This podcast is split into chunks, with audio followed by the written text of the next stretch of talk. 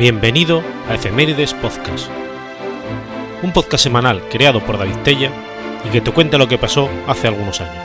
Episodio 403, semana del 4 al 10 de septiembre.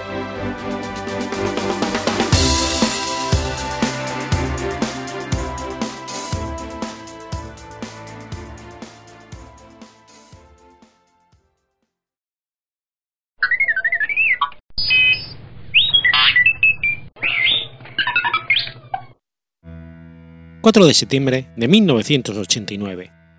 Muere Georges Simenon. Georges Joseph Christian Simenon fue un escritor belga en lengua francesa, conocido sobre todo por sus novelas policíacas protagonizadas por el comisario Magret. Su vida comienza regida por el misterio, pues en realidad nació el viernes 13 de febrero, pero fue declarado como nacido el 12 por superstición. Nació en el tercer piso de la del 26 de la Rue Leopold en Lieja. Fue el primer hijo de Desiré Simeón, contador de una oficina de seguros, y Henriette, ama de casa, decimotercera hija nacida en una familia acomodada, que se casaron el 22 de abril de 1902. Encontramos la historia de su nacimiento al comienzo de su novela Pedigree. La familia Simenon era originaria de Limburgo belga una región de tierras bajas cercanas al río Mosa, encrucijada entre Flandes, Alemania y los Países Bajos. La familia de su madre era también originaria de Limburgo, pero del lado holandés, región llana de tierras húmedas y brumas, de canales y de granjas. Por parte de su madre, descendía de Gabriel Bru, campesino y criminal de la banda de los Bersbouk, que azotó Limburgo a partir de 1726 desvalijando granjas e iglesias durante el régimen austriaco, y que terminó colgado en septiembre de 1743 en el patíbulo de Wabach.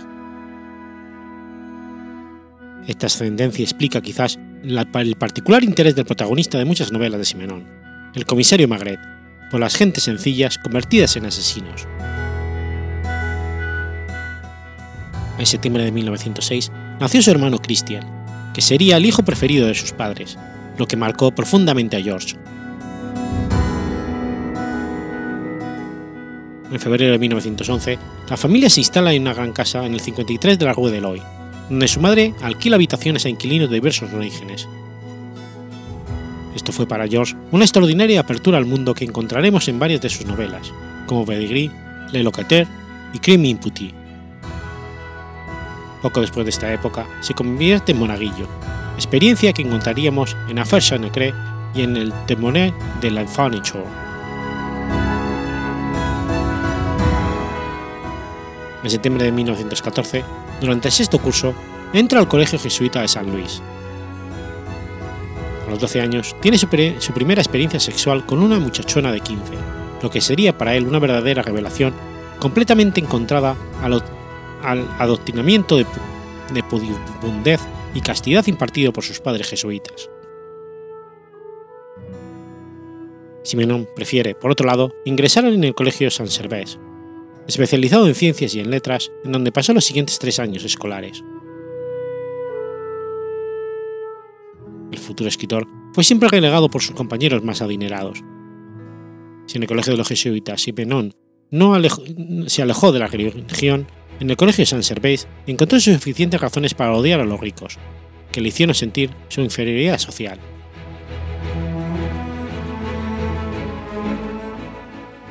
En junio de 1918, tomando como pretexto los problemas cardíacos de su padre, decide abandonar definitivamente los estudios, sin participar siquiera en los exámenes de fin de año.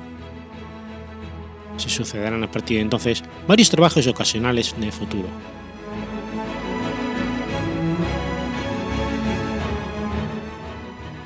En enero de 1919, en abierto conflicto con su madre, Simenon debuta como reportero de la sección de sucesos del periódico conservador La Gazette de Liège, dirigido por Joseph de Mature III.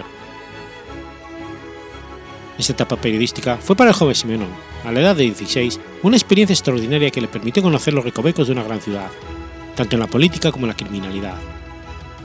Asimismo, pudo adentrarse en la vida nocturna, conoció los ambientes marginales de los bares y los burdeles y aprendió a redactar de manera eficaz. escribió más de 150 artículos bajo el seudónimo G. Sim. Durante este tiempo se interesó particularmente en las investigaciones policiales y asistió a conferencias sobre el método policíaco científico, impartidas por el criminalista francés Edmond Locard.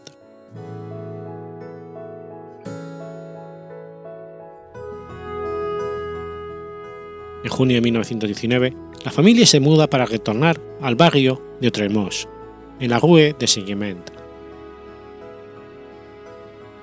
A partir de noviembre, publica las primeras de sus 800 columnas humorísticas bajo el seudónimo de Monsieur Lecoq. En este periodo profundiza su conocimiento del ambiente nocturno, las prostitutas, la ebriedad y las casas de citas. En sus recorridos conoce a anarquistas, artistas bohemios así como a dos asesinos que encontraremos en su novela Les Trois Crimes de Mes Amis.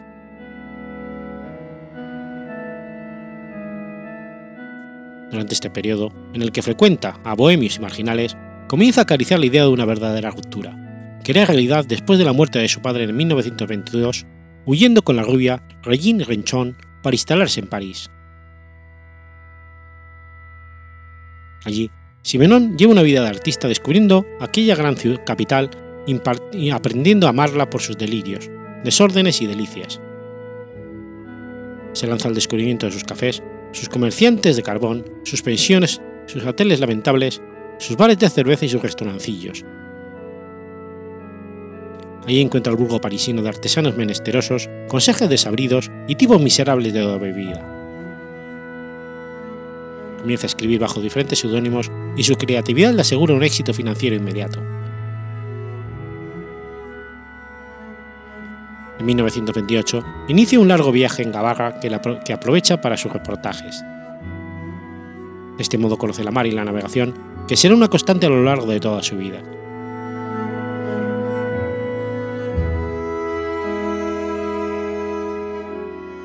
Simenon descubre La Rochelle en 1927 en camino de sus vacaciones en la isla de Aix, huyendo de la peligrosa atracción de Josephine Baker, de la que era amante. Aquel año descubre también la pasión por el mar, que es en el curso de una travesía en barco cuando desembarcará en los muelles de La Rochelle e irá a tomar un trago al café de Pex, que luego sería su cuartel general y escenario central de su novela Le Testament d'un Night en este café en 1939, donde toma conocimiento a través de la TSF de la declaración de guerra. Simenón ordena entonces una botella de champán y haciendo frente a la sorpresa de los parroquianos afirma, al menos así estaremos seguros de que esta no se la beberán los alemanes.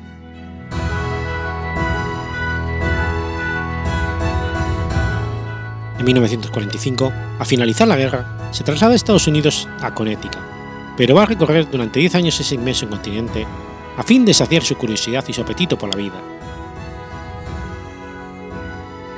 Va a descubrir también una nueva manera de trabajar para la policía y la justicia y conoce también a su segunda esposa, la canadiense Denise Ouimet, 17 años más joven que él.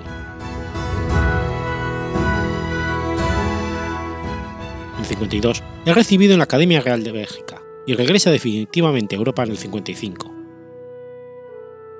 después de un animado periodo en la Costa Azul, codeándose con la Jet termina por instalarse en Lausana, en Suiza.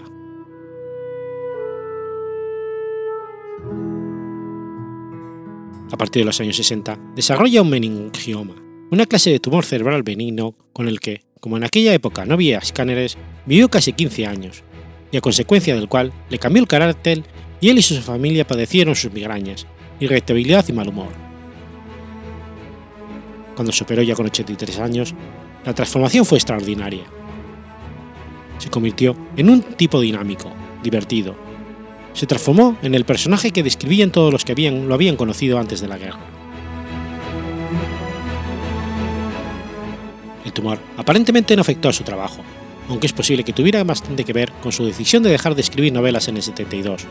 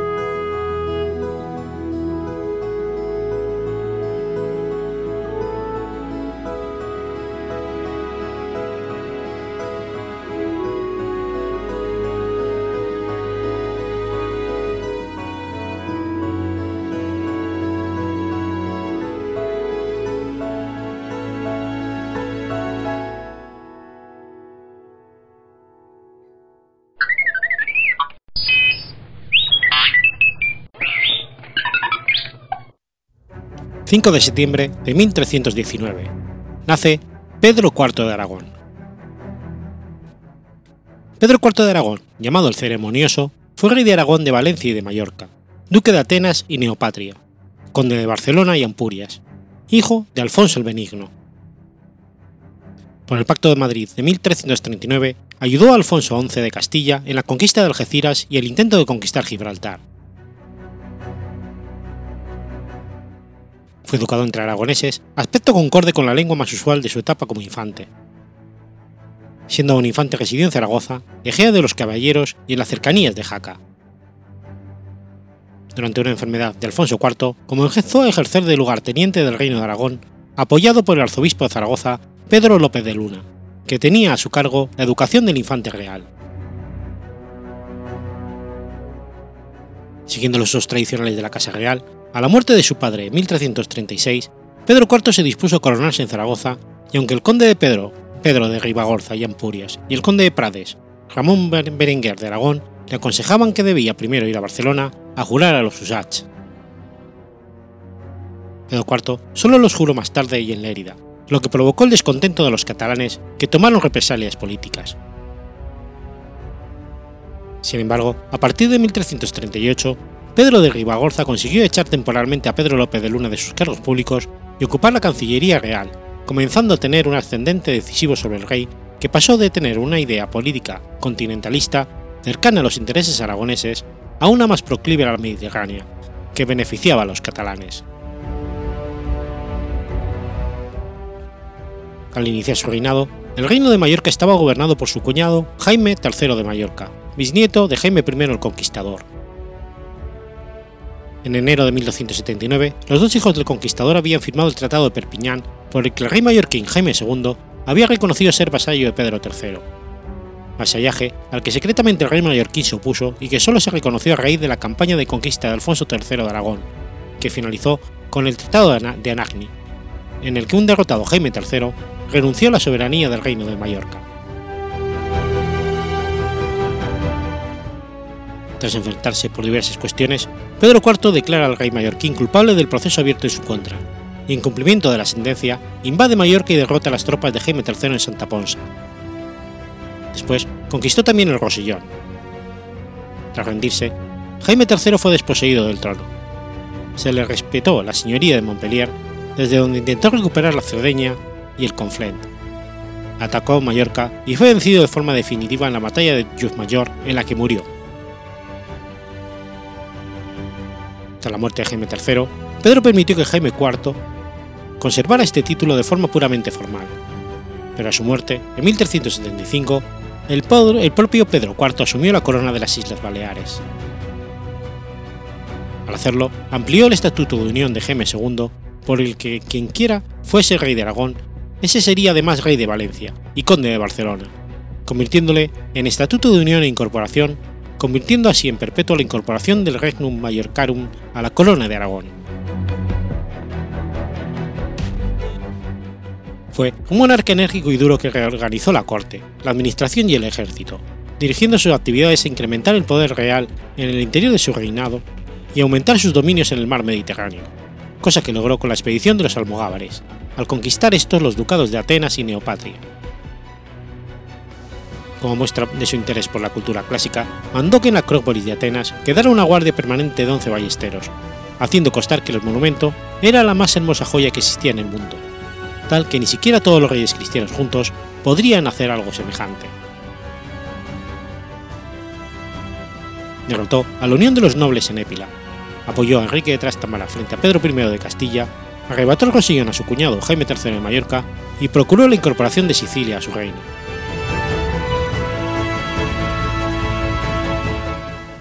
En 1347 tuvo que sofocar la revuelta de la Unión de Aragón, coaligada a la Unión de Valencia y dirigida por su hermanastro el infante Fernando de Aragón, que no aceptaban que hubieran nombrado heredera de la corona a su hija mayor, Constanza de Aragón, ya que en ese momento no tenía ningún hijo varón.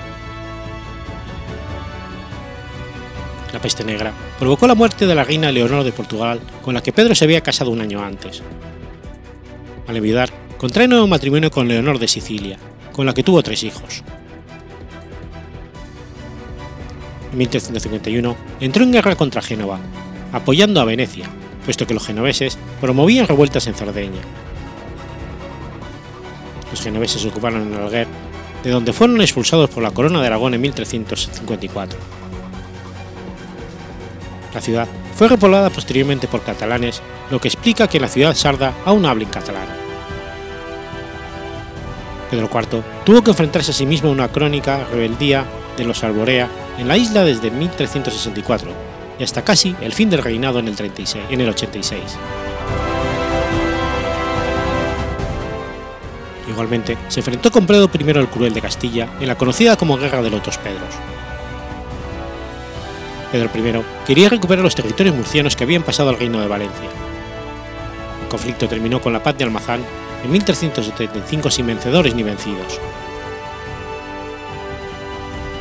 Durante su reinado, se instituyó la Diputación General de Cataluña en las Cortes celebradas en Barcelona, Villafranca del Penedés y Cerdeña en 1358 y 59. Castilla había invadido Aragón y Valencia, lo que dio lugar a diversos enfrentamientos bélicos que ocasionaron grandes gastos a la corona. Por eso, las Cortes designaron 12 diputados con atribuciones ejecutivas en materia fiscal, así como unos oyentes de cuentas que controlaban la administración bajo la autoridad de Berenguer de Cruilles, considerado el primer presidente de la Diputación General.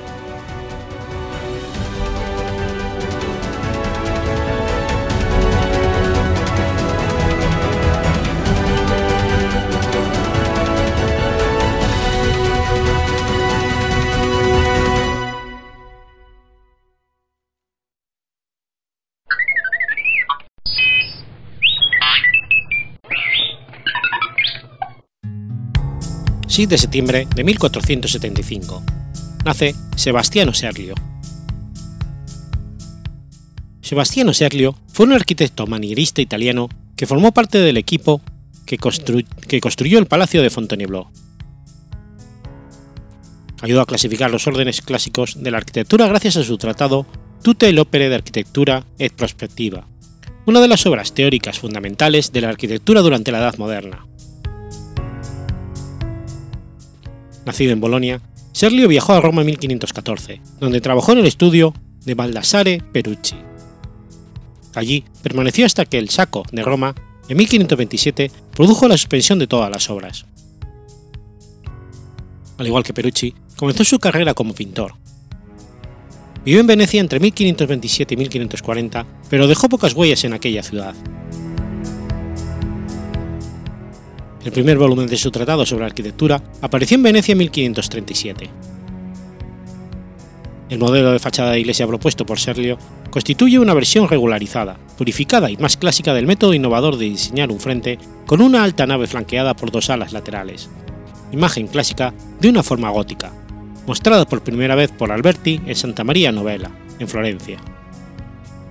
Tal idea estaba en el ambiente en la década de 1530 varias iglesias de la época compiten por la primacía, pero el grabado de Serlio supuso el concepto en, en manos de todos los arquitectos. Este primer volumen atrajo la atención del rey Francisco I de Francia. La carrera de Serlio despegó cuando fue invitado a Francia por el rey para construir y decorar el castillo de Fontainebleau junto a un equipo de diseñadores y artesanos italianos. Serlio aceptó en Francia otros encargos privados, pero lo único que se mantiene actualmente en forma reconocible es el castillo de Ancy-le-Franc, construido alrededor de 1546 cerca de Tonnerre, en Borgoña. La principal contribución de Serlio es, su tratado de arquitectura, conocido al, al de título propio como los siete libros de la arquitectura, publicados incompletos y desordenados entre 1537, con la aparición en Venecia del cuarto libro, y 1551 cuando salió el extraordinario libro. Tras su muerte, Jacobo Estrada publicó en Frankfurt el libro séptimo y en 1619 se editó en Venecia Tutte l'opera arquitectura et prospectiva, la más divulgada de sus ediciones, formada por los libros 1 a 5 y 7, y el extraordinario, quedando inéditos hasta el siglo XX los libros 6 y 8. Difundidos como un diccionario ilustrado para arquitectos, el Tratado de Serlio resultó muy influyente en Francia, España, Países Bajos e Inglaterra como un compendio del estilo renacentista italiano. Una versión de su tratado fue traducida del holandés y publicada en Inglaterra en 1611 bajo el título The Five Books of Architecture. Los libros de Serlio estuvieron en las bibliotecas de Christopher Wren y John Wood el Viejo, el inversor que hizo construir Bath. Quizá fue Inglaterra el lugar donde los postulados de Serlio tuvieron mayor repercusión. El tratado fue traducido al español en 1552 y publicado en Toledo por Juan de Ayala, con las mismas ilustraciones que el original italiano. Las plantas y alzados de muchos edificios romanos que acompañan el texto tuvieron una gran influencia en los arquitectos españoles de la época, y el libro fue reimpreso en 1563 y 1572. Serlio murió en Fontainebleau alrededor de 1554.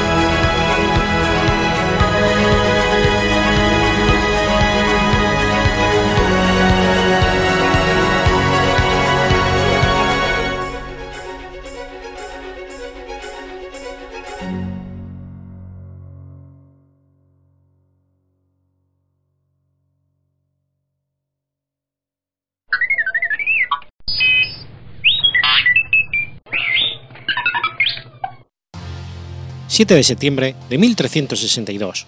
Muere Juana de la Torre. Juana de Inglaterra, conocida como Juana de la Torre, fue la primera esposa y reina consorte de David II de Escocia. Ella nació en la Torre de Londres y fue la hija menor de Eduardo II de Inglaterra e Isabel de Francia.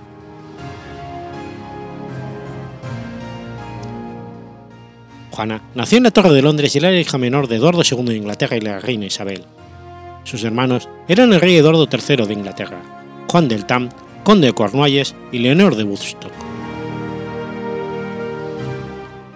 De acuerdo con los términos del Tratado de Northampton, se casó el 17 de julio de 1328, con 7 años de edad, con David, con David II de Escocia, con 4, en Berwick upon Tweed. El 7 de junio de 1329, su suegro, Roberto I de Escocia, murió y David II se convirtió en rey. Fue coronado en Scone en noviembre de 1331.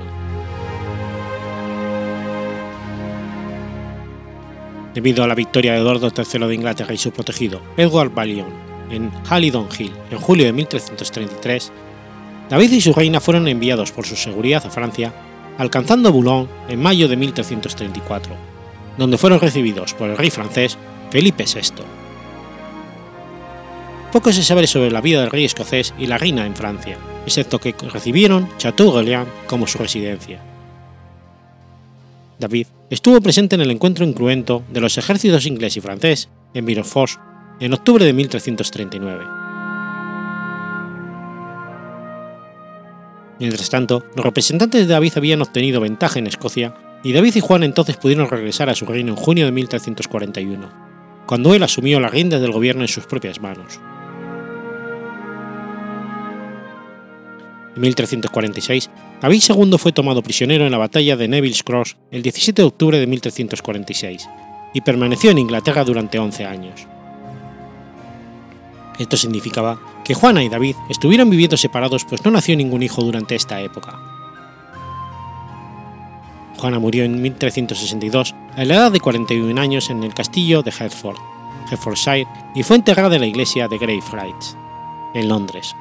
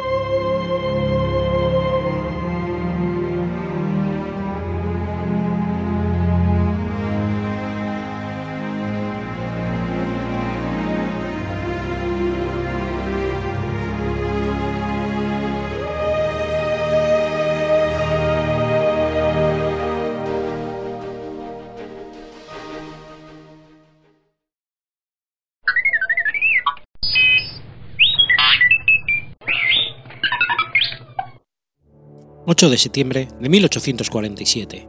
Ocurre la Batalla del Molino del Rey.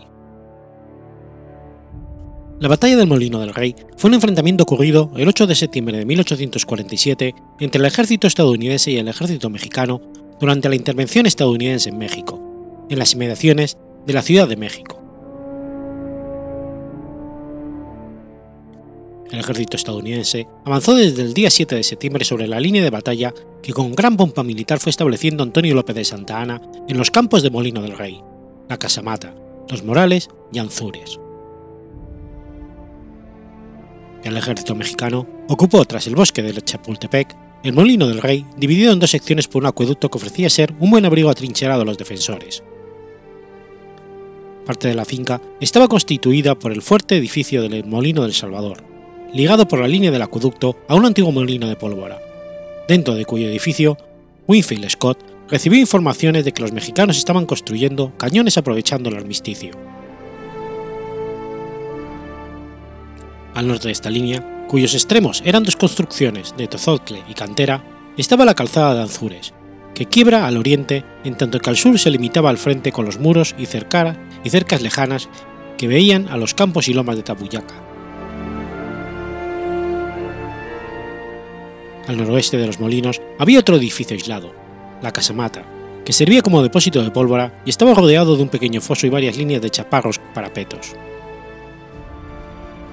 Sobre la extensión que abarcaba estas posiciones, en torno a algunas millas alzaba la cresta más alta del castillo de Chupaltepec, cubriendo defensivamente la región occidental con los agresivos fuegos de sus cañones. A la izquierda, sobre los molinos, se colocó el día 6 de septiembre la brigada del general Antonio de León, compuesta de dos batallones de Guardia Nacional del Distrito Federal, Libertad, Querétaro y Mina, con una pequeña batería de tres piezas de batalla de 8 libras.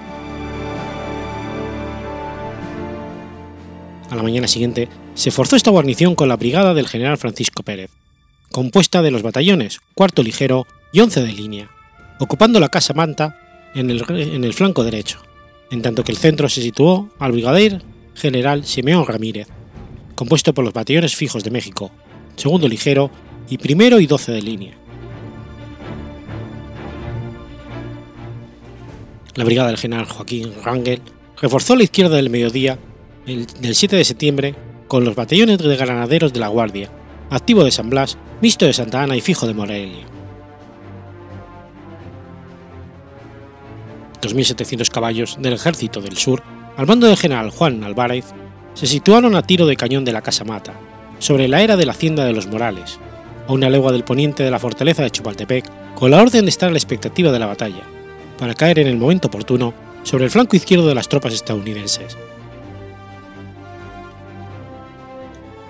Pero la batalla que esperaba Santana para el día 7 de septiembre no se verifica, y queriendo que Scott ha escogido el sur, amagando la garita de San Antonio de Abad, desguarnece la noche del mismo 7 la potente línea de defensa de Molino del Rey, enviado, enviando a la brigada de Ramírez a reforzar las garitas de Niño Perdido, San Antonio de Abad y la Candelaria. La división del, del general William Ward destacó sus oficiales de ingenieros por entre las lomas de Tabucá, frente a las posiciones mexicanas. Y ya, a la madrugada, quedaron instaladas sus gruesas baterías, cuyos cañones habrían de sostener el ataque combinado de 4.000 infantes bien armados y cubiertos por nubes de ligeros dragones, teniendo a retaguardia las tropas de reserva del general Josh Canteguales. A la izquierda avanzó la brigada del general John Garland y por la derecha lo hizo la columna del teniente coronel James McIntosh. Estas fuerzas fueron respaldadas por 400 efectivos de tres compañías de dragones y dos piezas de batalla de 24 libras, además de las seis ligeras de 12 libras. Al amanecer el día 8 de septiembre de 1847, los cañones estadounidenses realizaron tiros contra el campamento mexicano, a lo que se respondió con determinación la batería central del general Antonio Carot. A derecha e izquierda fueron avanzando las columnas de Garland y McIntosh, protegidas por las piezas estadounidenses. Los cañones de Chapultepec y la batería de Carona respondieron ferozmente al, al estupendo fogonear del enemigo. Después de los largos despliegues para formar las columnas de asalto, Garland destaca una sección de 1.200 hombres del octavo regimiento de infantería, que lentamente se aproximaron a tomar la batería mexicana del centro. Pronto se encontraron frente a dos compañías del segundo ligero, tras el acueducto, pero no obstante la resistencia de este cuerpo, apoyado por los cañones de Chapultepec, los estadounidenses rompieron su último fuego para llegar a la bayoneta a la batería y voltear sus tres cañones, llevándoselos a toda carrera hacia su campo. Al mismo tiempo, la columna de Macintosh se lanzó sobre el edificio de El Salvador, protegida por sus gruesos cañones, en tanto que Cadwalader amenazaba parte de la izquierda.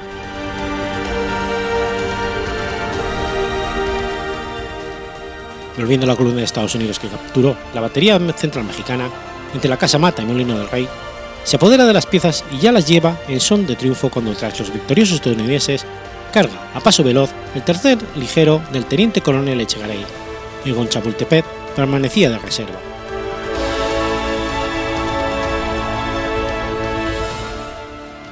Extendió otra vez en amplia franja el combate a fuego y a arma blanca, logrando las banderas mexicanas bellos triunfos, el contraataque de 700 hombres dirigido por Echegaray estuvo a punto de llegar a las líneas estadounidenses, pero al no verse secundado por el resto del ejército ni por la caballería, tuvo que retroceder en orden para no ser flanqueado, llevando consigo los cañones recuperados.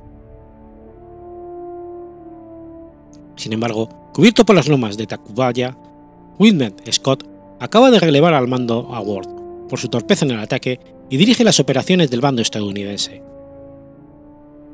Llama a todas las reservas de Cadwallader ordenando venir desde Tacubaya las fuerzas de los generales William Pillow y John Kidnan, y entonces dirige tres nuevas columnas sobre el centro de la línea mexicana. Cargan de nueva cuenta los estadounidenses.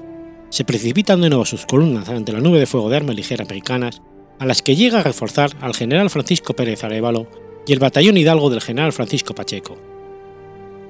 El combate se desarrolla más intenso, desesperado y sangriento, y de nueva cuenta se retiran vencidos los regimientos estadounidenses, enviando a su izquierda a la batería de Duncan, dispuesta a contener a la caballería del general Álvarez, lista a entrar en acción en la hacienda de los Morales. Los estadounidenses también habían sido rechazados por la Casa Mata, y las tropas del general Díaz de la Vega saltan los parapetos, persiguiendo a los enemigos a la bayoneta, tomándoles varios prisioneros. Las baterías de ambas partes no habían dejado de jugar, pero el ruido de fusilería cesó un momento, y al disiparse el humo, deja ver las columnas enemigas que con decisión avanzan de nuevo sobre los molinos y Casamata. La batalla comenzó por segunda vez, y a pesar de lo desventajosa que era ya su línea, no se notó en toda la infantería, ya que de Guardia Nacional, ya de línea, sino el entusiasmo más ardiente, el deseo más vivo de combatir.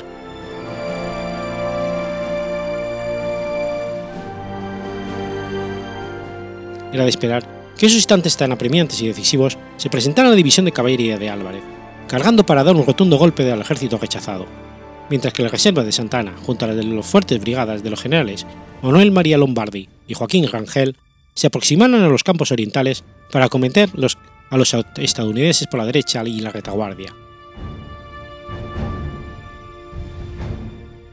Mas por una descoordinación que se explica por la impericia y la falta de comunicación y unidad en el alto mando mexicano, Álvarez no carga, lo que obliga a detenerse a la brigada que dirigía Santa Ana. Y entonces, vueltos a rehacerse los estadounidenses, retornaron al asalto. Una vez terminada la batalla, los norteamericanos se encuentran con la sorpresa de que Casamata no, no había el gran arsenal que quería el general Scott. Para peor suerte del bando estadounidense, cuando estaban dentro de Casamata, una bala de cañón dirigida desde Chapultepec cayó en el centro del edificio, matando todavía a varios oficiales y soldados norteamericanos. El golpe es tan fuerte que los estadounidenses regresan a su cuartel en Tocubaya. Mismo Santa Ana que quedó, que llegó después de terminada la batalla, lanzó campanas al vuelo en la Ciudad de México, anunciando victoria, aunque el desánimo de la tropa por no haber obtenido un triunfo arrollador como en ciertos momentos de la batalla parecía que se lograba, dejó un ambiente sombrío por parte del ejército mexicano. Este combate fue uno de los más terribles de la guerra. Solamente la victoria mexicana de la Angostura se desarrolló tal ímpetu en ambos bandos. Hubo refijas en las que jefes y oficiales de los dos ejércitos, dando ejemplo de valor a sus soldados, se precipitaron ante las fuerzas enemigas, cayendo al frente de sus tropas el general Antonio de León y los coroneles Lucas Valderas y Gregorio Genati, y heridos los comandantes Echegaray, Díaz de la Vega y Anastasio Parrodi. Por los estadounidenses, McIntosh recibió un certero tiro en la frente al momento de liderar el ataque contra la Casamata. Juan Álvarez se excusaría en lo inadecuado del terreno contra las acusaciones de cobardía que se le hicieron por no ordenar la carga de caballería en el bando mexicano se contabilizaron 769 bajas, la mayoría de la brigada del general Antonio de León. Los americanos, los estadounidenses, tuvieron 58 jefes y oficiales, 725 clases de tropas muertos y más de 1.100 heridos.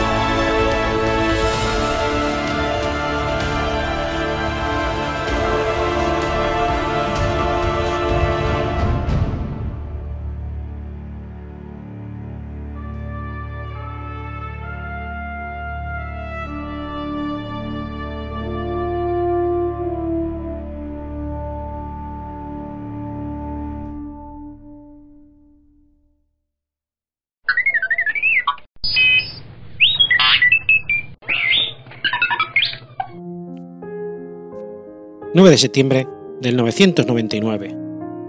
Ocurre la batalla de Svold. La batalla de Svold se libró en algún lugar al oeste del mar Báltico entre el rey Olaf I de Noruega y una alianza de sus enemigos. El contexto de la batalla es la unificación de Noruega en un único estado, los continuos esfuerzos daneses por obtener el control del país y la expansión del cristianismo en Escandinavia.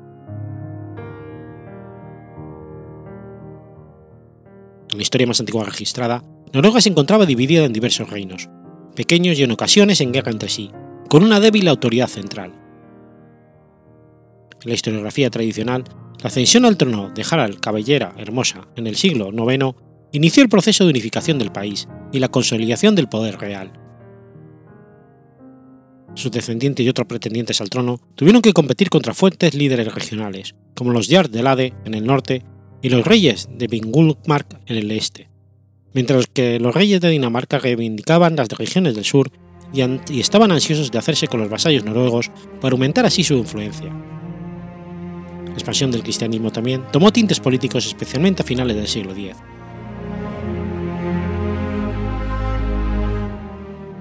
Proclamado rey en el 995, Olaf I tardó poco en convertir a Noruega al cristianismo usando todos los medios a su alcance en la década del año 970, Jacob Sigurdsson Lars de Lade se convirtió en el hombre más poderoso de Noruega, en un comienzo apodado por Harvard Bartal, rey de Dinamarca, y pagándole tributos, aunque los dos posteriormente rompieron su alianza por motivos religiosos. Harald se había convertido al cristianismo y estaba ansioso por cristianizar Noruega, mientras que Hakon continuaba siendo un acérrimo pagano. En el 995, Hakon fue depuesto y el joven líder cristiano Olaf Tryggvason ascendería al trono. Aunque rechazaba la autoridad danesa, Olaf hizo su misión convertir a Noruega y a las colonias nórdicas en el oeste lo más rápido y completamente posible. Mediante amenazas, torturas y ejecuciones, Olaf rompió la resistencia pagana y en pocos años Noruega pasó a ser, al menos nominalmente, un país cristiano. Sin embargo, el rey se granjeó muchos enemigos durante su meteórica ascensión al poder.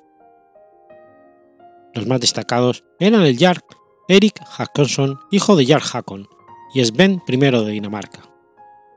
Ambos sentían que Olaf les había desprovisto de sus posesiones en Noruega.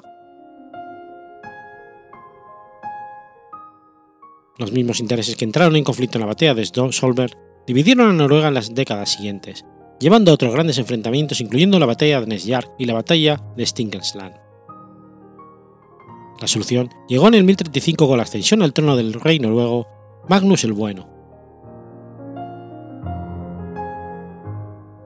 Sven, Olaf de Suecia y Erik poseían numerosas razones para oponerse a Olaf I de Noruega. Este había tomado el control de Viken en el sur de Noruega, un área que había permanecido durante largo tiempo bajo soberanía danesa, Oslav y Sven estuvieron en Inglaterra juntos, pero Olaf firmó la paz mientras Sven continuaba en campaña. Sven se encontraba en términos amigables con Olaf de Suecia y se ligó a él mediante un matrimonio, convirtiéndose en aliados naturales.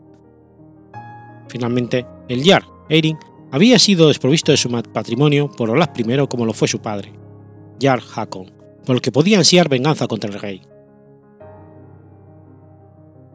A partir de los relatos contradictorios de las fuentes, los historiadores han intentado reconstruir la probable secuencia de los hechos.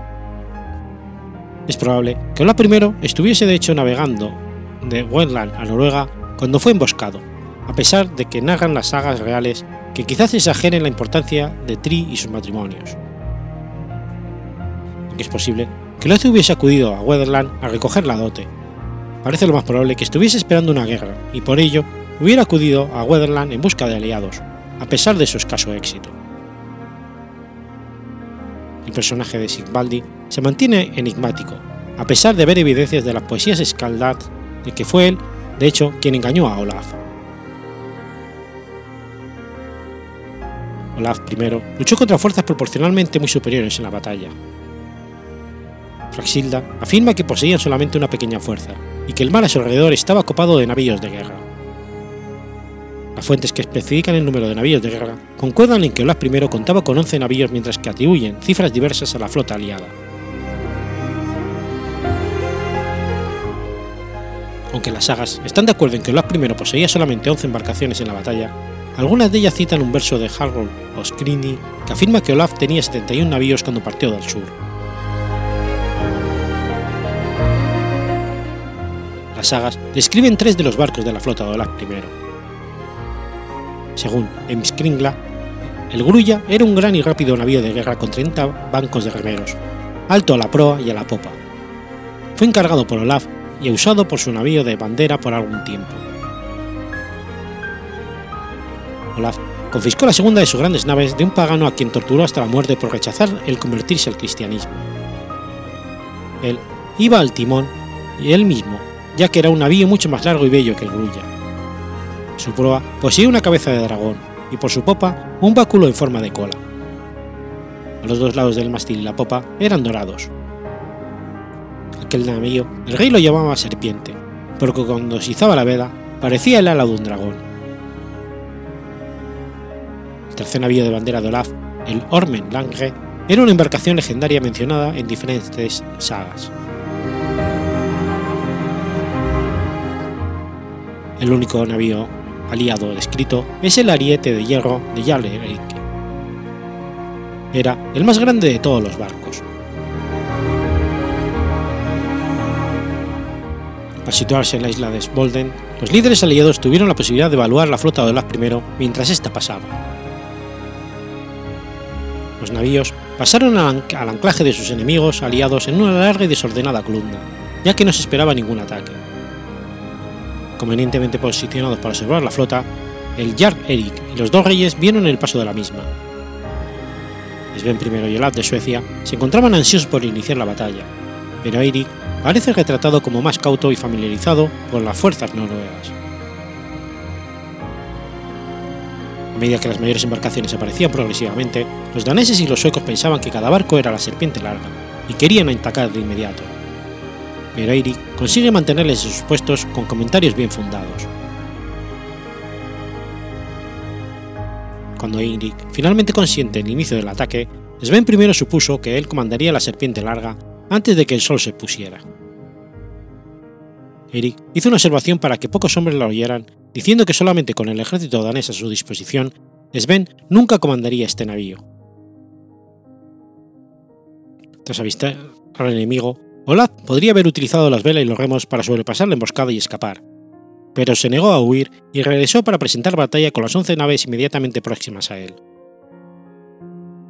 Al ver la flota danesa que se dirigían contra él, comentó: Las cabras del bosque no nos superarán, puesto que los daneses poseen el coraje de las cabras. Nosotros no tememos esa fuerza porque los daneses nunca alcanzarán la victoria luchando en navíos. Solamente cuando Olaf I avistó el contingente de Eric Hakonson, se dio cuenta de que estaba a las puertas de una dura batalla, ya que eran noruegos como ellos. El énfasis de las sagas en cuanto a la contribución de Eric aparece en marcado contraste con los relatos daneses de Adam de Bremen y Saxo Grammaticus que describen la batalla como una victoria danesa sobre los noruegos sin ninguna mención al Jack Eirik y sus hombres.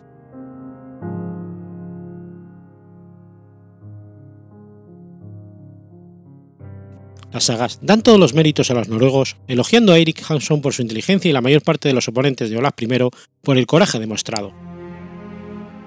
Los daneses y los suecos se precipitaron, al atacar la cabecera de la línea naval de Olaf I y su ataque fue repelido, causando numerosas bajas y pérdidas de barcos para los aliados. Jack Eirik atacó el flanco y lanzó su navío, el Ariete de Hierro, contra el último barco de la línea de Olaf, venciéndolo y procediendo al siguiente barco. De esta forma, los navíos de Olaf fueron vencidos uno a uno hasta quedar solamente la Omen Large.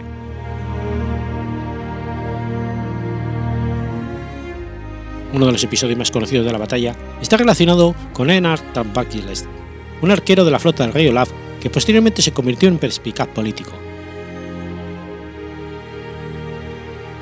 Describe su tentativa de matar a Eric y salvar la situación para su rey. Tiró una flecha al Jarl Eirik y la clavó en el timón, un poco más arriba de la cabeza de Jarl. Lanzó tan fuerte la flecha que ésta se incrustó en la madera hasta el ástil. El Jarl miró hacia aquella dirección y preguntó si sabían quién había disparado, En el mismo instante, otra flecha voló entre sus manos y su costado, y entre el relleno de su puesto de mando, de modo que gran parte de la punta asomó de manera inusual por el otro lado. Entonces, el Yard dijo a un hombre llamado Finn: Dispara a ese hombre alto en el mástil. Finn disparó, y la flecha golpeó en el medio del arco de Einar justo donde éste estaba levantándolo, y el arco se partió en dos. ¿Qué es eso que se rompe con tal ruido? gritó el rey Olaf. Noruega, rey, de tus manos, gritó Einar. No, esto no sucederá, contestó el rey. Toma mi arco y dispara, lanzándole su arco. Einar tomó el arco y lo arrimó a la punta de la flecha. Muy endeble, muy endeble, dijo, para el arco de un poderoso rey, y lanzando el arco a un lado, cogió la espada y el escudo y luchó valientemente.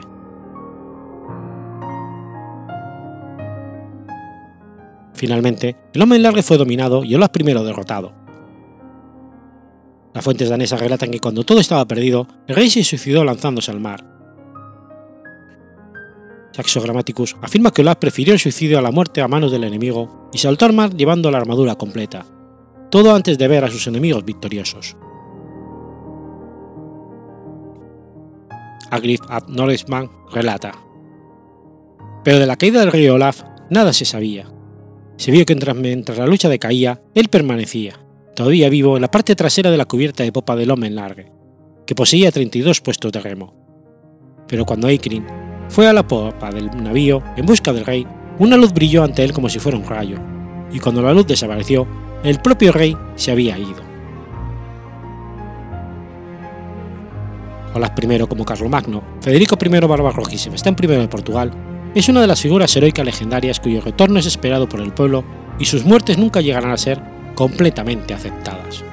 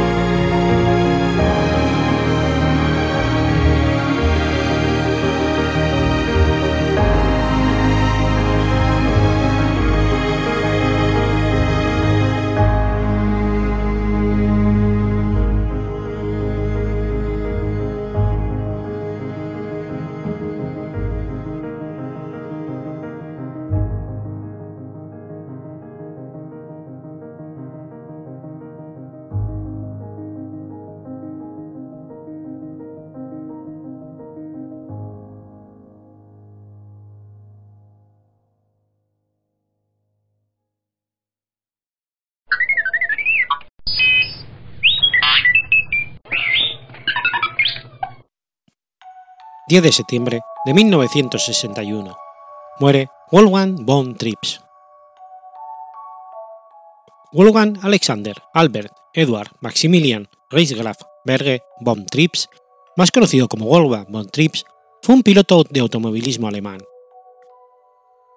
Compitió en Fórmula 1 entre los años 1956 y 1961, año en que murió a causa de un accidente en el que además costó la vida de 14 espectadoras durante el Gran Premio de Italia de 1961. El 10 de septiembre de 1961, asegurándose un tercer puesto en el Gran Premio de Italia, obtendría el título de campeón del mundo de Fórmula 1 ese año. Pero su Ferrari colisionó con el Lotus de Jim Clark. El monoplaza del alemán voló por los aires tras el toque y se estrelló con las barreras de protección, en las que había, de manera ilegal, 12 espectadores que igualmente perecieron y dos más que había de forma legal por el Lotus del escocés, por lo que a Clark se le consideró culpable del accidente al final. Clark fue absuelto en 1965 con una dura sanción económica. Von Trips pudo ser el primer alemán en ganar un campeonato de Fórmula 1, algo que no ocurriría hasta 33 años después, con Michael Schumacher. En el año de su fallecimiento, Wolfgang von Trips estableció una pista de carreras de kart en Kerpen, Alemania, la misma que compró Rolf Schumacher, padre de Michael y Ralf Schumacher, a von Trips en 1961, a unos días de su muerte. En la pista de von Trips, Michael Schumacher daría sus primeras vueltas allí con un kart para después pasar a categorías superiores. Tras el fatal accidente que terminaría con su vida, la escudería Ferrari para la cual corría Von Trips tomaría la decisión de retirar su equipo de la última fecha del calendario del año 61. A pesar de ello, el título quedó en manos del equipo, ya que fue consagrado como campeón el estadounidense Phil Hill, compañero de Von Trips y con quien lograba cosechar la mayor cantidad de puntos que posibilitaron el primer campeonato de pilotos para la escudería Ferrari. Mismo día de su muerte, iba a viajar en avión junto con un excompañero rumbo a Estados Unidos que se estrelló sobre Escocia.